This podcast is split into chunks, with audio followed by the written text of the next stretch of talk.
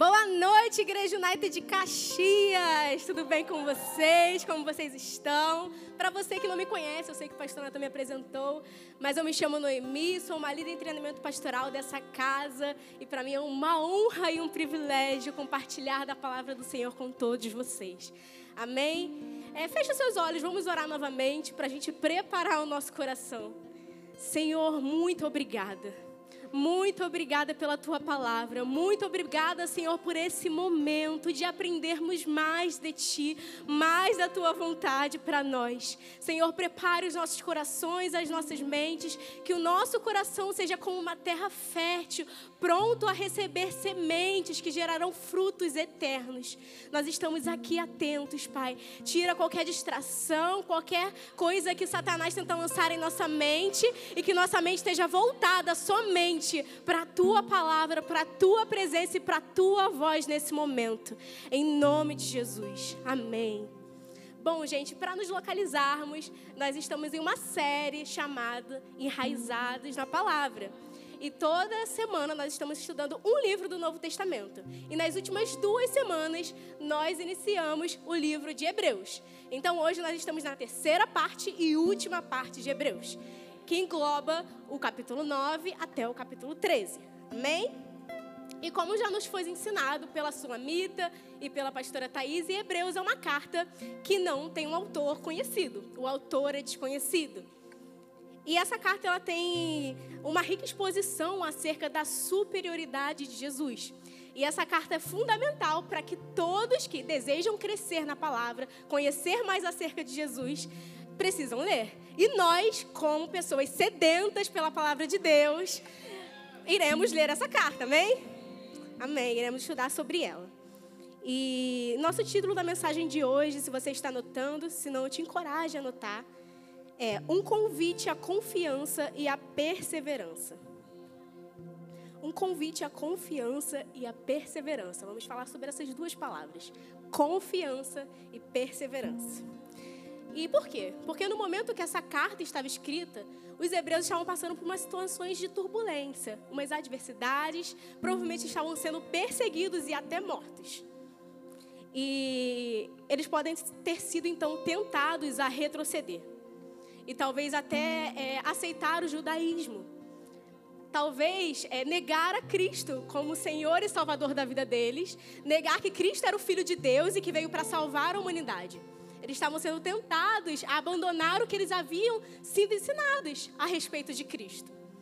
E talvez hoje a gente é, não esteja nesse tempo a, a, ser perseguidos à morte porque, por acreditarmos em Cristo, mas estamos em um tempo também difícil, no qual a sã doutrina tem sido deixada de lado.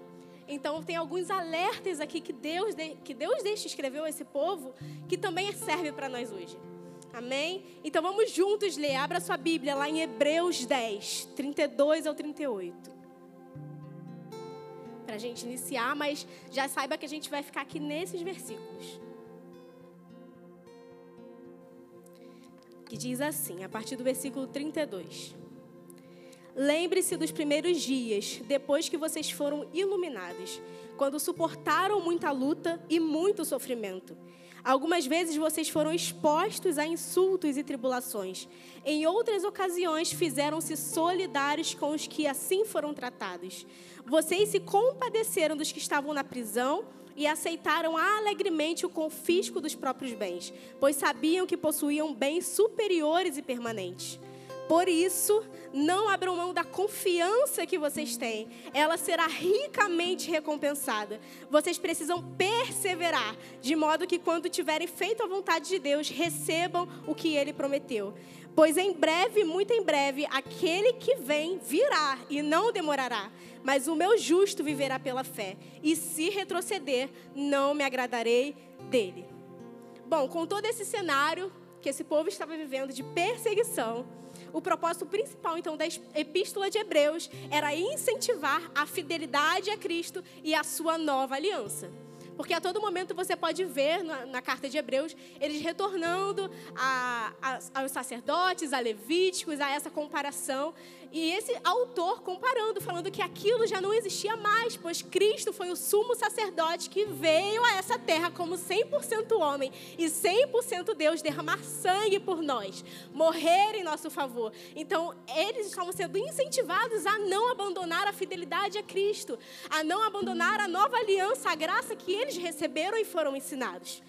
Amém? Então, no versículo 38, nós temos a chave para que esse povo perseverasse para que esse povo continuasse crendo em Cristo Jesus, que é a fé. Diz: o justo viverá pela fé. E é justamente sobre isso que nós vamos falar hoje, sobre a fé. Naquelas outras duas palavrinhas que a gente falou, que é confiança e perseverança, mas que estão totalmente ligadas à fé.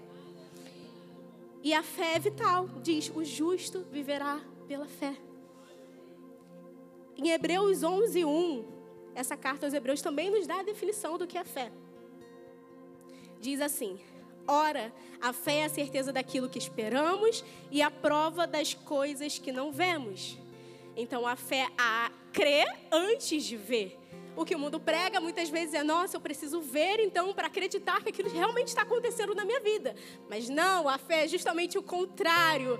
Ela primeiro crê e depois vê acontecendo, mas sabendo que vai acontecer, sabendo que se a palavra nos garante, já está feito. E nos versículos seguintes a gente vê a galeria de heróis da fé. Nós vamos ler ele também. E a gente vê o que a fé é capaz de fazer na vida de alguém com muita fé. Em Hebreus 11, do 2 ao 6, diz assim: pois foi por meio dela que os antigos receberam bom testemunho. Pela fé entendemos que o universo foi formado pela palavra de Deus, de modo que o que se vê não foi feito do que é visível. Pela fé, Abel ofereceu a Deus um sacrifício superior ao de Caim. Pela fé, ele foi reconhecido como justo quando Deus aprovou as suas ofertas. Embora esteja morto, por meio da fé, ainda fala. Pela fé, Enoque foi arrebatado, de modo que não experimentou a morte. Ele já não foi encontrado porque Deus o havia arrebatado, pois antes de ser arrebatado, recebeu o testemunho de que tinha agradado a Deus. Sem fé é impossível agradar a Deus, pois quem dele se aproxima precisa crer que ele existe e que recompensa aqueles que o buscam. Então, nesses versículos, e tem muito mais versículos do que a fé faz no homem, é, a gente pode ver que a fé nos faz receber bom testemunho entender princípios espirituais, oferecer sacrifícios excelentes a Deus, ser arrebatado e vencer a morte como Enoque. Mas no versículo 6 tem algo que todos nós desejamos. No versículo 6 tem algo que é a missão da nossa vida, que é agradar a Deus. No versículo 6 diz: sem fé é impossível agradar a Deus. Logo, a fé agrada a Deus e ela nos aproxima dele e nos, faz, nos traz recompensas se, se nós o buscarmos de todo o nosso coração. Então, se a fé agrada a Deus, é na fé que eu quero andar. Se a fé agrada a Deus, é na fé e somente na fé especial que eu desejo caminhar. E voltamos ao texto que a gente falou que ia ficar, que é Hebreus 10, 32 ou 38. Hoje nós vamos ler bastante a palavra, então fique comigo. Vamos lá, Hebreus 10, do 32 ao 38. Vamos voltar nele, porque aqui a gente vai tirar algo principal para essa palavra. Versículo 32. Lembre-se dos primeiros dias, depois que vocês foram iluminados, quando suportaram muita luta e muito sofrimento. Algumas vezes vocês foram expostos a insultos e tribulações. Em outras ocasiões fizeram-se solidários com os que assim foram tratados. Vocês se compadeceram dos que estavam na prisão e aceitaram alegremente o confisco dos próprios bens, pois sabiam que possuíam bens superiores e permanentes. Agora sim. Por isso, não abram mão da confiança que vocês têm. Ela será ricamente recompensada. Vocês precisam perseverar, de modo que, quando tiverem feito a vontade de Deus, receberão o que ele prometeu. Pois em breve, muito em breve, aquele que vem virá não demorará. Mas o meu justo viverá pela fé, e se retroceder, não me agradarei dele. Então, quando a gente estava falando sobre agradar a Deus, nós vemos que a falta de fé não agrada ao Senhor. E o que ela causa? Se a fé traz avanço, maturidade, a falta de fé traz um retrocesso. porque se nós vivemos pela fé, nós avançamos e agradamos o coração de Deus. Mas se nós não vivemos pela fé, nós estamos retrocedendo e desagradando o coração de Deus. E o que a palavra diz sobre retroceder? Lá em Lucas 9, 62 diz: Jesus respondeu: Ninguém que põe a mão no arado e olha para trás é apto para o reino de Deus. E eu não sei você, mas eu quero ser apta para o reino de Deus. Eu quero colocar a mão no arado e continuar, perseverar na caminhada, perseverar naquilo que Deus tem entregue sobre as nossas mãos, o propósito que Ele entregou sobre suas mãos também.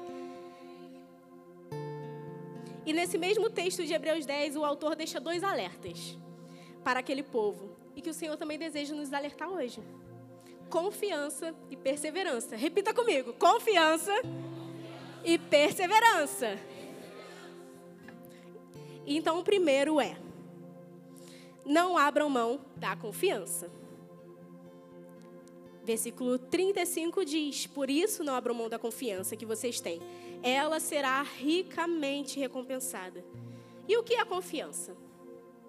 A confiança é a crença de que algo não falhará, de que é bem feito ou forte o suficiente para cumprir sua função. Onde está isso? No dicionário. E eu queria dizer que todo esse significado nos diz algo muito poderoso. Que se alguém é digno de nossa total e plena confiança, esse alguém é o Senhor. Esse alguém é Jesus. E se hoje nós estamos colocando a nossa confiança em qualquer outra coisa, até mesmo em nós mesmos, até mesmo na força do nosso braço, até mesmo em homens ou cavalos, bens, algo está errado em nós. A nossa confiança precisa estar totalmente no Senhor, justamente porque o significado de confiança é algo que não falha. E todas essas coisas, e você também vai falhar. Então, se sua confiança está em qualquer outro lugar, você será decepcionado. Você será abalado. Mas se sua confiança está no Senhor, você jamais será abalado, porque Ele é fiel. Ele não é homem para que minta nem que se arrependa. Ele é fiel e cumpre a sua palavra. Em Josué 21, 45, diz: De todas as boas promessas do Senhor à nação de Israel, nenhuma delas falhou, todas se cumpriram. E eu quero te lembrar que esse mesmo Deus de Israel, que cumpriu todas as promessas ao povo de Israel, é o Deus a qual nós servimos. E é o Deus que também que cumprirá todas as promessas feitas a nós. Ele é digno de nossa confiança. E também em Jeremias 17, do versículo 7 a 8, nós vemos o que acontece com quem confia no Senhor. Jeremias 17, 7 a 8. Diz assim: mas bendito é o homem cuja confiança está no Senhor, cuja confiança nele está. Ele, ele será como uma árvore plantada junto às águas e que estende suas raízes para o ribeiro. Ela não temerá quando chegar o calor, porque as suas folhas estão sempre verdes. Não ficará ansiosa no ano na seca, nem deixará de dar fruto. Esse texto ilustra a tranquilidade de alguém que confia no Senhor. Não se preocupa com a estação que está vivendo. Não se preocupa se está calor, se está frio, se falta dinheiro, se tem dinheiro. Não se preocupa é, se tem bens, se não tem bens. Não se preocupa se tem muitos amigos ou se tem poucos amigos. Não se preocupa porque confia no Senhor. E nós estamos plantados como essa árvore a ribeiros de águas. E se nós temos essas águas vivas correndo dentro de nós, nós somos supridos. E quando nós confiamos no Senhor, nós sempre somos recompensados. Mas se a gente não confia no Senhor, Deus fica impossibilitado de agir, porque a fé é o ingrediente necessário para que o Senhor se manifeste. A fé é o ingrediente necessário para que o Senhor se manifeste e haja na nossa vida. E como eu disse, a confiança está diretamente relacionada à fé. Porque realmente não tem como confiar em alguém que você não coloca fé alguma, que você não conhece. E além do mais, a confiança está diretamente relacionada à intimidade. Se você não conhece o Senhor, realmente é impossível confiar. Se você não conhece uma pessoa, você não vai confiar o seu bem mais valioso, ou o seu coração. Mas a quem você conhece a fundo, a quem você tem intimidade, você confia realmente de todo o seu coração. Então o calor virá, talvez a chuva vai chegar, mas certamente nós podemos confiar no Senhor, pois o que Ele prometeu não muda. E nós encontramos tudo isso acerca de confiança também na carta de Hebreus. Lá em Hebreus 10, do 19 ao 23, diz assim: Portanto, irmãos, temos plena confiança para entrar no Santo dos Santos pelo sangue de Jesus, por um novo e vivo caminho que ele nos abriu por meio do véu, isto é, do seu corpo. Temos, pois, um grande sacerdote sobre a casa de Deus. Sendo assim, aproximemo-nos, intimidade, de Deus com um coração sincero e com plena convicção de fé, tendo os corações aspergidos para nos purificar de uma consciência culpada e tendo os nossos corpos lavados com água pura. Apeguemos-nos com firmeza à esperança que professamos, pois aquele que prometeu é fiel. Aquele que prometeu é fiel. Apeguemos-nos com firmeza à esperança que processamos. Apeguemos-nos com firmeza à esperança da glória, à esperança da salvação, à esperança da vida eterna. E com isso nós entramos no nosso segundo ponto que é não abram mão da perseverança. Porque a esperança também está totalmente ligada com a perseverança. Não abra mão da perseverança. Lá no versículo 36 do capítulo 10 diz: Vocês precisam perseverar, de modo que, quando tiverem feito a vontade de Deus, recebam o que ele prometeu. Pois em breve, muito em breve, aquele que vem virá e não demorará.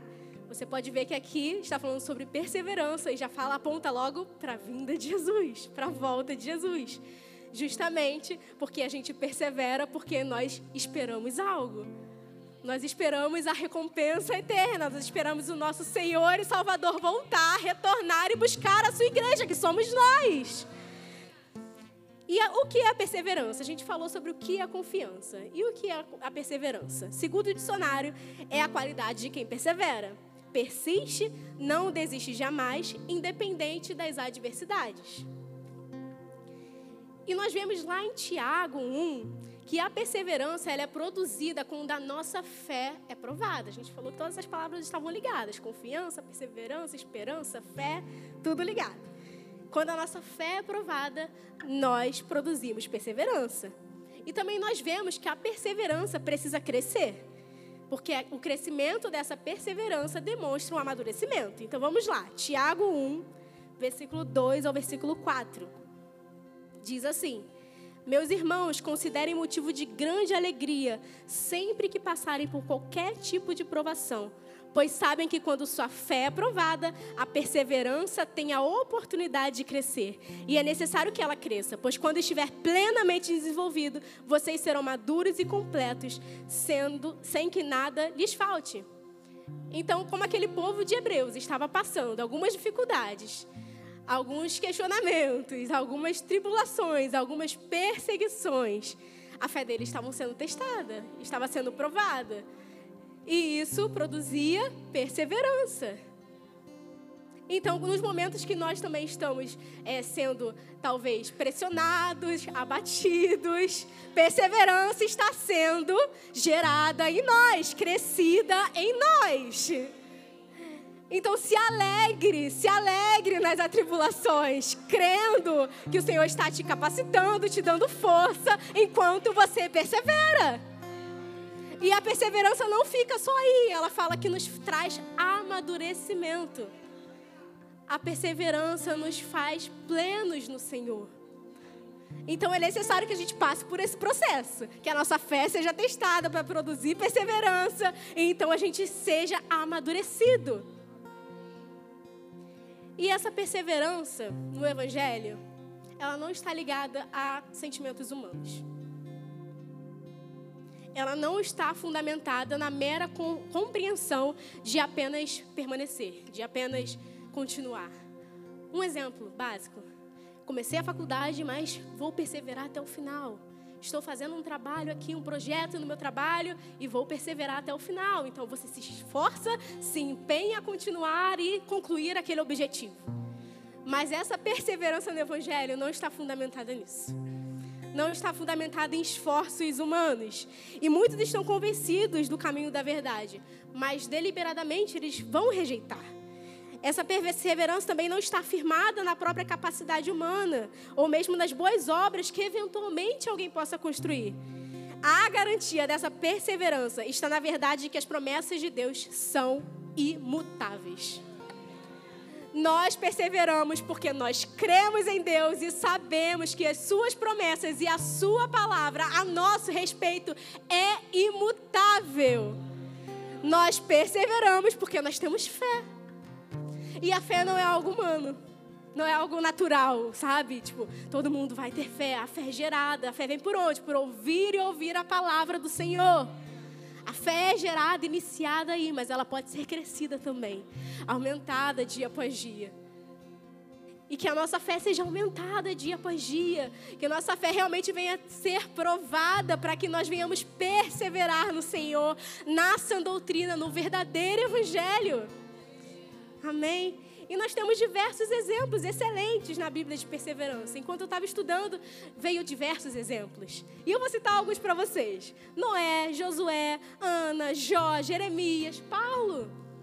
Diversos exemplos. Mas o Espírito Santo me trouxe um, que é o maior e o principal. O melhor exemplo: Jesus. Jesus foi e é o nosso maior exemplo de perseverança. Ele perseverou até o final em seu propósito. E por quê? Em favor de nós. Porque ele nos amava, ele nos amou até o fim. Jesus é o nosso maior exemplo de perseverança. E a Bíblia nos mostra. Nós sabemos que Jesus foi 100% homem. Ele sentia tudo o que nós sentíamos. Ele tinha alma também, ele tinha um corpo. E lá em Hebreus 2, do 17 ao 18, nos mostra isso. Diz: Por essa razão era necessário que ele se tornasse semelhante a seus irmãos em todos os aspectos, para se tornar sumo sacerdote misericordioso e fiel com relação a Deus, e fazer propiciação pelos pecados do povo porque tendo em visto que ele mesmo sofreu quando tentado, ele é capaz de socorrer aqueles que também estão sendo tentados. Então nós vimos aqui que era necessário que Jesus viesse como seus irmãos, como nós. E nós vimos aqui também que Jesus era tentado e por isso ele é capaz de nos socorrer quando somos tentados, quando passamos por atribulações. Jesus foi rejeitado por aqueles que ele veio salvar, pela humanidade. E ele enfrentou muita oposição também, apesar de ser filho de Deus. Ele foi negado como filho de Deus. Mas, todavia, entretanto, porém, Jesus não desistiu. Ele perseverou até o final. Até o final.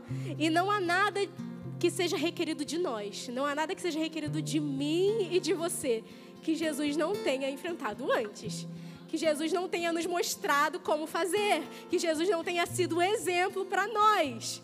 E aqui está a palavra do Senhor, como nós podemos perseverar. Primeiramente, Jesus a todo momento orava, buscava o Senhor, tinha comunhão com seus irmãos, lia a palavra do Senhor, tinha fé em Deus, a todo momento colocava em prática a fé, empurrando as pessoas, manifestando o poder de Deus aqui nessa terra. Então, que nós não venhamos ficar apenas contidos no nosso eu, apenas contidos em receber aquilo que nós temos recebido do Senhor. Mas realmente externar e manifestar a fé que temos, processar, professar a fé que temos nesse mundo, aonde quer que você estiver. Senhor, o Senhor, Jesus, Ele perseverou a nosso favor. Ele nos amou até o fim e se entregou pelas nossas iniquidades, perseverou no propósito de nos redimir. E essa era a dificuldade que o povo hebreu estava tentando retroceder, tentando voltar. Mas que hoje também nós não retrocederemos, mas avançaremos. Avançaremos, crendo que Jesus, ele se entregou, ele confiou nos planos do Senhor e nos propósitos que Deus tinha para a vida dele. Ele veio como 100% homem, como homem, sentindo tudo que nós sentimos, mas ele perseverou até o final.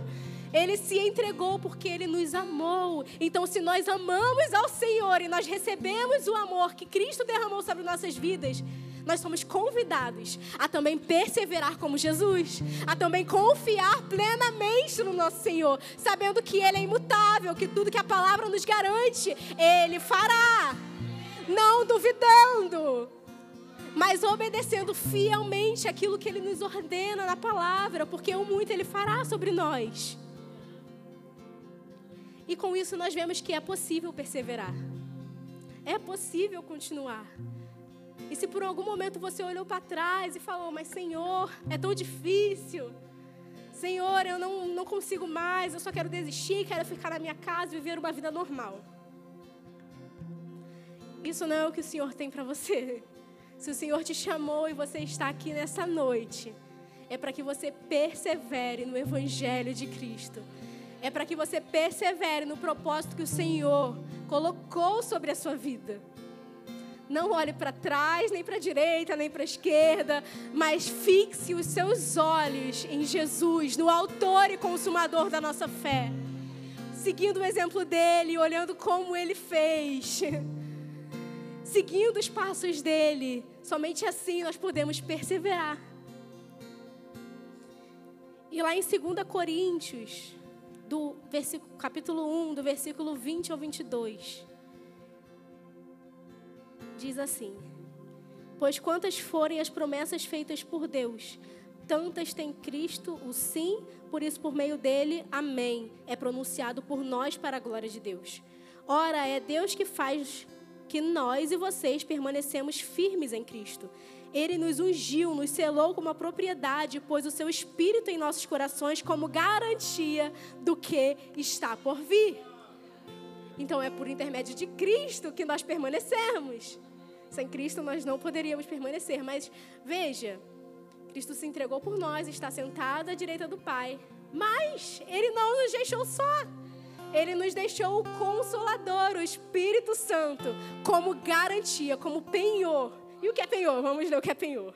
Penhor é a entrega de um bem para que sirva de garantia de pagamento. É a garantia de que o futuro será realizado em plena medida. Em plena medida. Exatamente como se descreve a palavra de Deus. Ele nos deixou o Espírito Santo, consolador. Nós temos Deus habitando dentro de nós. Se alegre com isso. Você tem Deus habitando dentro de você. Você tem tudo que você precisa para perseverar, para confiar, para continuar. O Espírito Santo habita em você, meu irmão. Você não está sozinho. Ele é a garantia da esperança da glória. Ele é a garantia de que tudo que o Senhor nos prometeu irá cumprir. Para onde o Espírito Santo for, nós iremos. E Jesus vai voltar, o Espírito Santo vai subir e a igreja vai com ele. Amém? Você irá com Ele. Essa é a esperança que nós temos. Por isso nós confiamos plenamente no Senhor. Por isso nós perseveramos até o final com a garantia da coroa eterna. Vida eterna. Se isso não agir do seu coração, meu irmão. Lá em Filipenses 1,6 diz: Estou plenamente certo de que aquele que começou a boa obra em vós há de completá-la até ao dia de Cristo Jesus. Se o Senhor começou uma boa obra na sua vida, Ele irá completar. Se a palavra dele diz, a gente já aprendeu que Ele vai fazer. Ele cumprirá. Então, nesse processo, nessa caminhada, apenas siga, apenas olhe para o seu mestre. Você tem o Espírito Santo com você, você tem pessoas ao seu redor, você tem uma igreja local. Então, persevere, persevere, continue, avance. E o louvor pode subir, por favor. Nós vamos ler agora, estamos chegando ao final, vamos ler lá Romanos 5, do versículo 3 ao 5. Diz assim: Não só isso, mas também nos gloriamos nas tribulações, porque sabemos que a tribulação produz perseverança. A perseverança é um caráter aprovado, e o caráter aprovado, esperança. E a esperança não nos decepciona, porque Deus derramou o seu amor em nossos corações por meio do Espírito Santo que ele nos concedeu. As provações geram perseverança, e a perseverança é esperança, e essa esperança jamais nos decepcionará. Porque Cristo cumprirá tudo aquilo que ele prometeu. O Senhor derramou o seu amor sobre nós, e isso basta.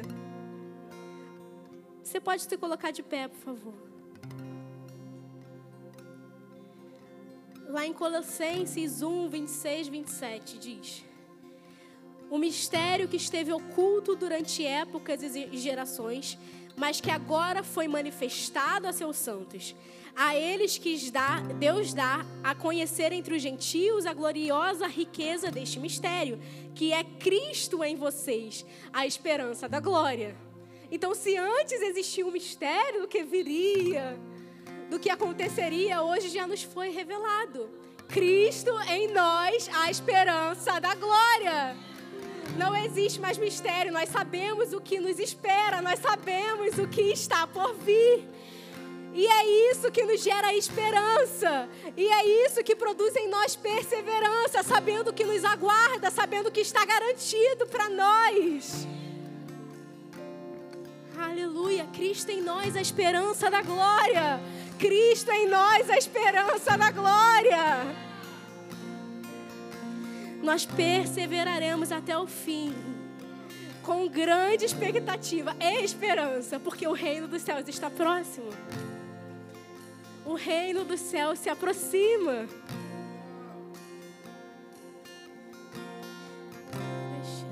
Nós vivemos por fé. Nós vivemos por fé e não por vista não por aquilo que vemos, não por aquilo que sentimos, não por aquilo que se mostra se mostra a, no, a contrário de nós, se mostra frente a nós, mas sabendo que Cristo nos garantiu, porque nós cremos, nós temos fé antes de ver. Nós perseveraremos no verdadeiro Evangelho até o final.